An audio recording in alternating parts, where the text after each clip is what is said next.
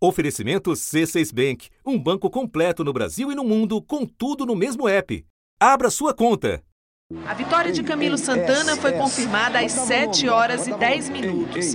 Pouco tempo depois, apoiadores que trabalharam diretamente na campanha dele começaram a chegar. Era 2014 e os integrantes de uma aliança que começara a se formar quase duas décadas antes celebravam mais um triunfo no segundo maior colégio eleitoral do Nordeste, oitavo do país. Entre eles, o secretário de Saúde do Ceará, Ciro Gomes, que comentou o resultado das urnas. Eu quero mandar uma expressão de respeito, carinho. Naquela altura, um dos irmãos de Ciro foi sucedido pelo petista aliado. Tudo em plena harmonia. Camilo Santana chegou à sede do comitê ao lado de aliados, entre eles o governador Cid Gomes. Eu e a Isolda andamos mais de 160 municípios. É o primeiro sentimento é de gratidão.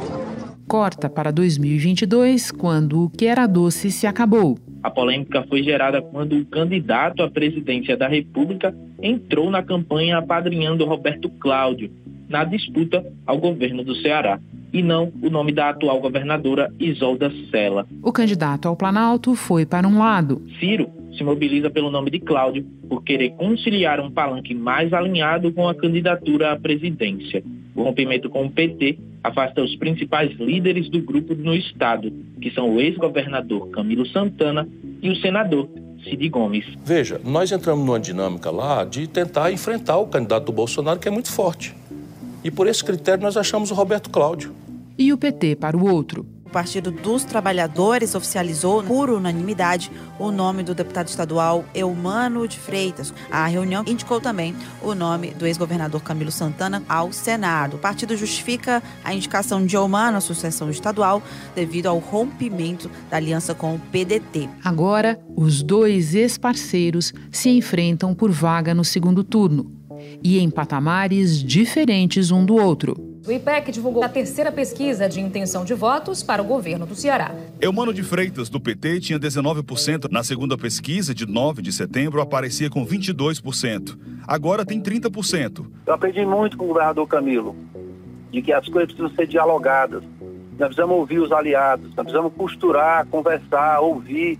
Roberto Cláudio, do PDT, tinha 28% das intenções de voto em 1 de setembro, depois 21%, e agora 22% das intenções. Devemos também, mais ainda, lealdade e gratidão pelo espírito absolutamente visionário do grande irmão cearense e líder maior de uma história linda em que cada um de nós tem um pedaço dela, que é Ciro Ferreira Gomes, do outro lado do espectro político está o candidato que veio liderando desde o início até o quadro embolar na reta final.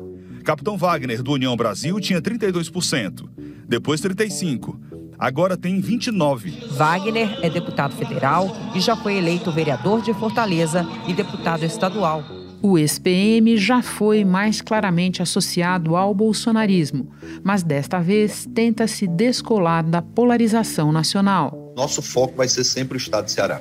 Eu não posso estar priorizando o cenário nacional. Da redação do G1, eu sou Renata Loprete e o assunto hoje é a sucessão no Ceará. Quem nos ajuda a entendê-la é o jornalista Inácio Aguiar, editor de política do Sistema Verdes Mares, emissora afiliada da Rede Globo no estado.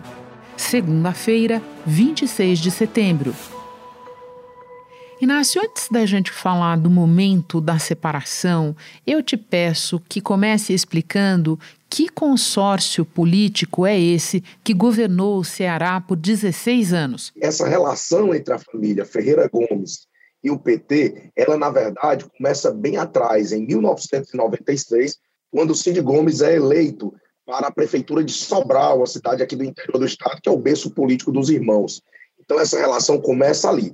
Entretanto, em nível estadual, é possível a gente dizer que o marco do início dessa aliança é de fato 2006, quando o mesmo Cid Gomes foi eleito ao governo do estado. Nós estamos de volta agora para mostrar os outros estados da região Nordeste que elegeram seus governadores já no primeiro turno. Vamos começar pelo Ceará.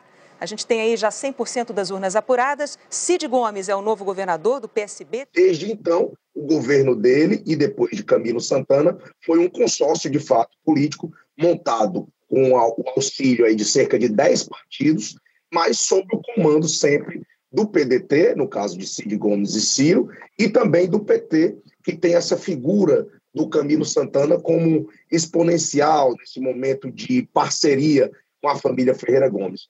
Tanto que se diz, é, Renata, que o Camilo ele é uma espécie de petista que tinha, assim, um jeitão de Ferreira Gomes também, sabe? Porque a relação dele com os irmãos sempre foi muito boa. Então, essa, esse consórcio político, ele chega ao fim justamente agora para a eleição de 2022, com um rompimento entre PT e PDT por conta da discordância de quem seria o candidato ao governo do Estado nessa eleição. Eu me lembro, inclusive, de um tempo, Inácio, que você conhece melhor do que eu, em que o Camilo, apesar da filiação ao PT, ele era enxergado como um quadro mais próximo dos irmãos do que do próprio partido.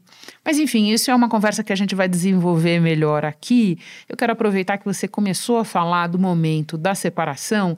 Eu acho que um bom momento, um bom jeito da gente começar a falar dela é focar na figura da atual governadora Isolda Sela, que assumiu o cargo justamente quando o Camilo se desincompatibilizou em abril, depois de dois mandatos, para disputar o Senado.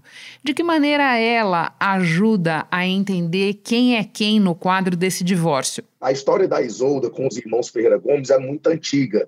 Ela é uma pessoa que é próxima da família lá em Sobral, as duas famílias são muito próximas, e ela entra é, nessa, nessa conjuntura política também ali quando o Cid é eleito prefeito de Sobral. A Isolda ela é uma espécie de patrona, vamos dizer assim, da, da política de educação pública aqui do Ceará, que eles vendem hoje né, como sendo, sendo um grande trunfo para o grupo político. Das 100 escolas de ensino médio com índices satisfatórios de aprendizado, 82% são de período integral.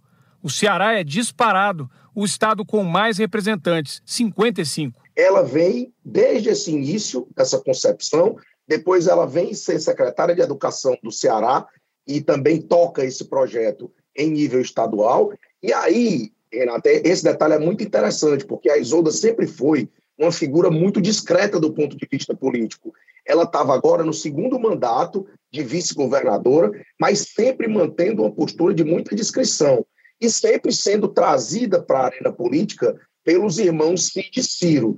E aí, quando chega agora nesse momento que você bem lembrou, que ela assume o governo do Estado numa conjuntura em que o Camilo Santana sai para ser candidato ao Senado, ela tem o desejo de ser candidata a governadora. E é aí onde começam os problemas, porque ah, existia uma pessoa do PDT que estava se, se, gabaritando para essa disputa, que é o ex-prefeito de Fortaleza, Roberto Cláudio, que tem muito apoio do Ciro Gomes, né? E ele, desde que deixou a prefeitura em 2020, inclusive deixou a prefeitura fazendo o seu sucessor, que é José Sarto, ele vem se preparando para essa missão de governar o Estado.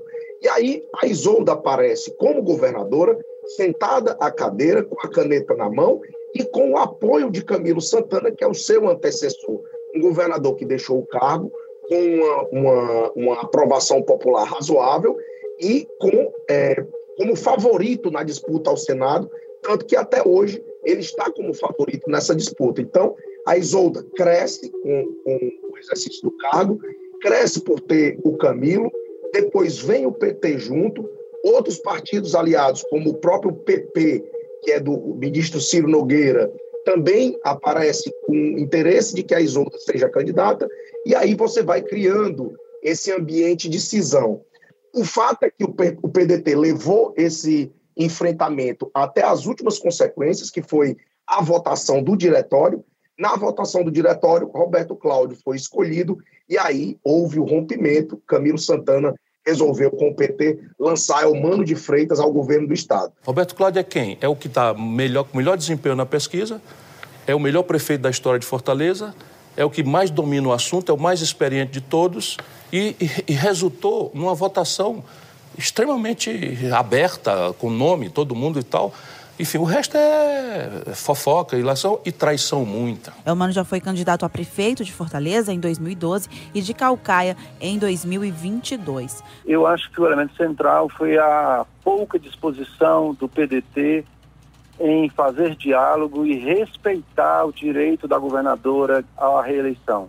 Nesse contexto, Renato, é bom que a gente lembre, o senador Cid Gomes, em maio, se distancia do processo o Cid hoje é uma liderança muito mais próxima dos políticos locais do que o Ciro, porque o Ciro alçou esse voo nacional, mas o Cid, quando percebe que a aliança vai romper, ele se recolhe. Vamos, vamos concentrar, tanto é humano como, como Roberto Cláudio, devem concentrar uh, as suas propostas, quer dizer, as suas campanhas em propostas, né? E se está ali o fígado arranhando alguma coisa, porra, ataca este outro. Nós ainda vamos voltar para os personagens do extinto condomínio, mas agora eu quero que você nos fale um pouco do personagem do outro lado, daquele que passou boa parte da campanha liderando isoladamente. Eu estou falando do Capitão Wagner, uma das figuras mais é, visíveis, digamos assim, desse movimento recente da entrada de integrantes de forças de segurança na política. Conta um pouco para nós, resumidamente, a trajetória dele e explica, por favor, se essa campanha deste ano dele é diferente das anteriores, se ele está de alguma maneira mais articulado para tentar chegar ao governo. Esse personagem, Renato, é um personagem muito interessante aqui da política cearense, porque ele surge, né, ele ganha evidência política em do, entre 2011 e 2012, quando houve o primeiro motim dos policiais militares. Depois de nove dias de paralisação, a categoria conseguiu pela primeira vez uma reunião com um representante direto do governador. Aqui no Palácio da Abolição, o comando de greve foi recebido pelo chefe de gabinete Ivo Gomes. Na pauta, entre as principais reivindicações, aumento salarial e a não punição dos policiais civis em greve. Naquela altura, o Wagner era um líder de classe, né, um líder dos policiais, e ele liderou esse movimento que causou muitos problemas aqui ao estado do Ceará. Na época, Cid Gomes era o governador, teve muitos problemas para poder resolver, e o fato é que Wagner surge desse movimento dos policiais e como uma força é, de oposição que naquele momento se imaginava capaz de fazer frente ao grupo governista comandado pelos irmãos Ferreira Gomes. Depois disso, ele se torna um fenômeno é, do ponto de vista das eleições legislativas. Foi o vereador de Fortaleza mais votado, depois foi o deputado estadual mais votado na eleição seguinte, e depois, em 2018, o deputado federal mais votado aqui no Ceará. Então, ele tem essa trajetória legislativa de sucesso, Renata, mas em contrapartida, ele tem também fracassos nas eleições majoritárias. Sim. Ele foi candidato em 2016 em Fortaleza, né, a prefeito de Fortaleza, chegou ao segundo turno, mas perdeu para o prefeito Roberto Cláudio à época, que estava concorrendo à reeleição. E depois ele perde de novo em 2020 é, para o sucessor de Roberto Cláudio, que é José Sarto. Então, ele tem essa dificuldade nas eleições majoritárias, porque sempre vem à pauta, Renata, o, tema motim, né? E isso é, sem dúvida nenhuma, um tema delicado para ele. Mas eu diria para você que para essa campanha deste ano, esta é a campanha majoritária em que Wagner aparece com maior força. E eu explico para você. Ele se filiou à União Brasil e conseguiu trazer para si o domínio do partido aqui no Estado. Esse já foi um fato muito relevante na pré-campanha aqui no Ceará. Além disso, ele conseguiu trazer também as forças conservadoras ligadas ao bolsonarismo. PL, republicanos. Né? Então, você tem aí na conjuntura estadual um reforço dessa campanha do Wagner com os conservadores. Então, eu diria para você que nas disputas majoritárias, essa é que ele tem uma estrutura partidária mais robusta. E como todo candidato majoritário no Nordeste, embora ele pertença a um campo mais próximo daquele do presidente Jair Bolsonaro, ele mantém uma distância até pela força do ex-presidente Lula no estado, certo? Exatamente, Renata. Esse é um fato curioso da gente observar. Geralmente, quando você tem uma, uma situação comum, um presidente da República, candidato à reeleição, seu aliado, você faz questão de tê-lo né, na sua, no seu entorno. O caso de Wagner, não, ele tem tentado sistematicamente se afastar dessa figura do presidente Jair Bolsonaro e tem repetido que vai dialogar com o presidente, qualquer que seja esse presidente. Né? E o próprio PL, isso é também interessante observar, Renata, que concorda com o Wagner em se distanciar do Bolsonaro aqui, sabe? Os eleitores também foram perguntados sobre o governo do presidente Jair Bolsonaro. Vamos ver os números. A avaliação do governo de Jair Bolsonaro era ótima ou boa para 23%, agora 22%. Regular saiu de 22% para 20%. O índice de quem considera a administração do presidente ruim ou péssima era 52%. Hoje são 56%. Espera um instante que eu já volto para retomar a conversa com Inácio Aguiar. Com o C6 Bank, você está no topo da experiência que um banco pode te oferecer. Você tem tudo para sua vida financeira no mesmo app, no Brasil e no mundo todo. A primeira conta global do país e atendimento personalizado além de uma plataforma de investimentos em real e dólar com produtos exclusivos oferecidos pelo C6 em parceria com o JP Morgan Asset Management. Quer aproveitar hoje o que os outros bancos só vão oferecer amanhã? Conheça o C6 Bank. Tá esperando o quê? C6 Bank. Bom, vamos então voltar mais uma vez para o outro campo. Entre Roberto Cláudio e Eumano de Freitas, independentemente de pesquisas, como é que você avalia a situação política de cada um, as condições de cada um para avançar nessa disputa? O Roberto Cláudio, ele, é um, ele foi um prefeito muito bem avaliado em Fortaleza e realizou políticas públicas que até hoje são reconhecidas como, por exemplo, na área de mobilidade urbana. Quando o Roberto Cláudio deixa a prefeitura, ele é um candidato natural ao governo do Estado. Eu diria que as coisas se comportaram desta maneira. É o Mano de Freitas, ele tem um perfil diferente. Ele foi lançado de última hora, uma candidatura lançada em cima da hora. Ele, inclusive, é deputado estadual em segundo mandato pelo PT e ele foi chamado para essa missão exclusivamente por conta do rompimento entre o PT e o PDT. No caso do Roberto Cláudio, a gente está com uma, com uma situação muito sui generis, eu diria, Renata, porque, embora ele esteja no partido que muito provavelmente poderá fazer a maior bancada federal aqui no Ceará, que é o PDT, ele ficou, vamos dizer assim, um tanto quanto isolado em relação aos partidos. O PT atraiu a maior parte dos partidos da aliança com a força do Camilo e também por conta da ausência do CID nas articulações para o Roberto Cláudio. Então, a, a coligação do Roberto Cláudio ficou menor a tal ponto, Renata, que ele teve que improvisar praticamente uma candidata ao Senado, que é a deputada estadual Érica Amorim, do PSD. Elmano tem a desvantagem de ser mais desconhecido, mas ele conta com o apoio de Camilo Santana e Lula. Inclusive, isso é um ponto interessante a observar aqui na nossa conjuntura, Renata, porque toda a campanha do Elmano é baseada no slogan aí, é, é Elmano, Camilo e Lula a campanha inteira. E eu diria para você que, se a gente olhar o cenário como um todo, a maior probabilidade hoje é de um segundo turno em que eventualmente estejam Capitão Wagner e Elmano, de acordo com essas pesquisas. Mas eu diria que os três candidatos, Renato, Elmano, é, Capitão Wagner e, e Roberto Cláudio, são três nomes muito competitivos e ainda há um contingente de indecisos bastante considerável. Eu diria que a gente ainda tem coisa para acontecer nessa última semana de campanha, viu? Eu estou te ouvindo, Inácio, concordando com tudo e pensando que o cenário que você descreve de uma maior probabilidade hoje de enfrentamento entre o Wagner e o Eumano no segundo turno reflete também o vento nacional, né, Inácio? A situação da candidatura do Lula hoje, os problemas enfrentados pela candidatura do Ciro. Eu ainda vou falar disso com você, mas eu quero aproveitar que você falou de segundo turno para a gente discutir esse ponto. Tudo pode acontecer, você mesmo disse, são os três competitivos, mas a lógica eleitoral diz, indica que é sempre mais provável ir para o segundo turno um candidato de cada campo, né? É, nesse sentido, se o capitão Wagner for, você diria que vai se dar como a migração dos votos e do apoio político do outro lado? Os Ferreira Gomes apoiarão a eventual candidatura do Eumano no segundo turno? Recentemente, o senador Cid Gomes, irmão de Ciro, ele voltou a se posicionar sobre esse cenário político local.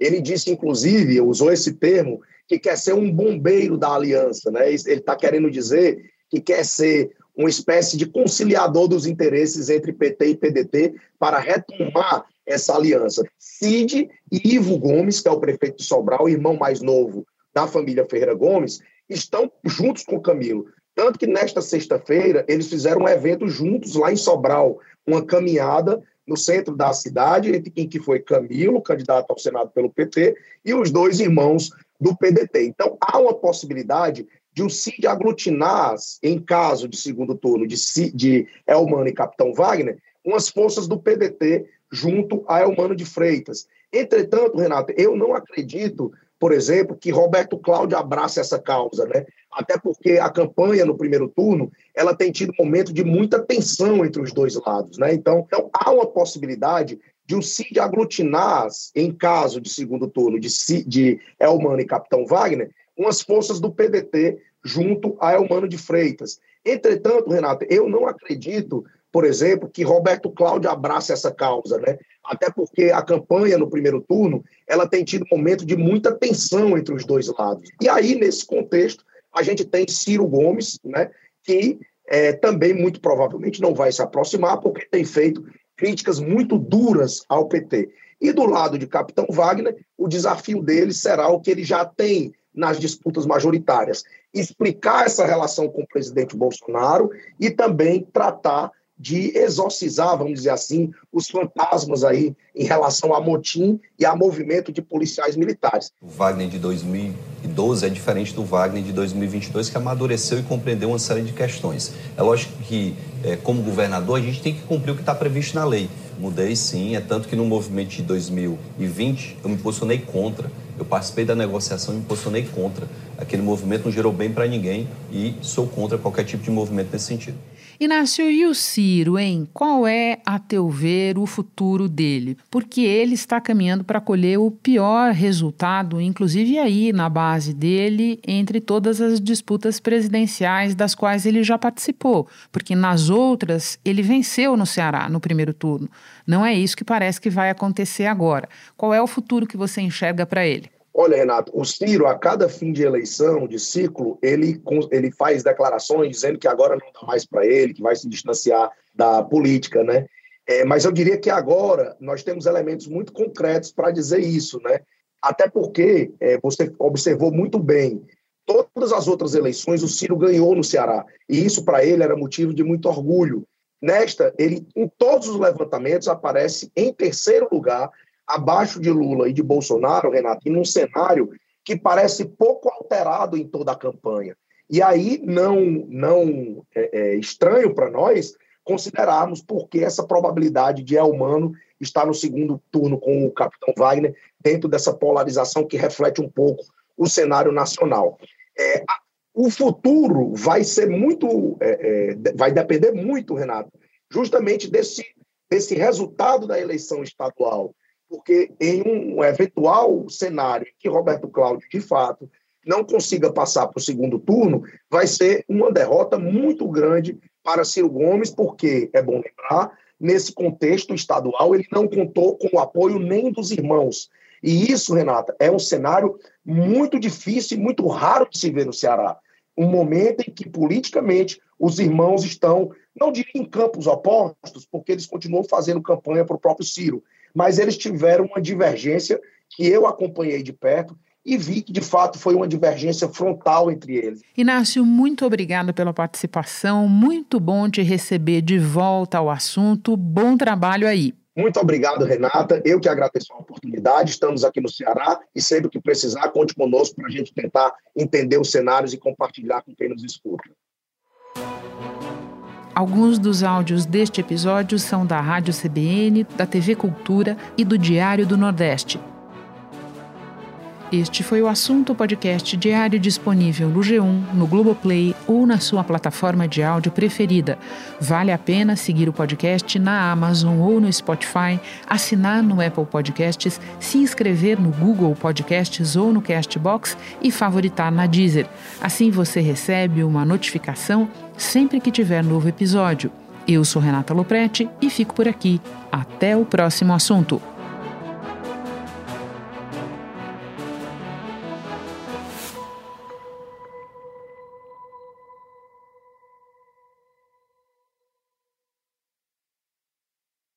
Você no topo da experiência financeira que um banco pode oferecer. Escolha um banco completo no Brasil e em qualquer lugar do mundo. Abra sua conta no C6 Bank.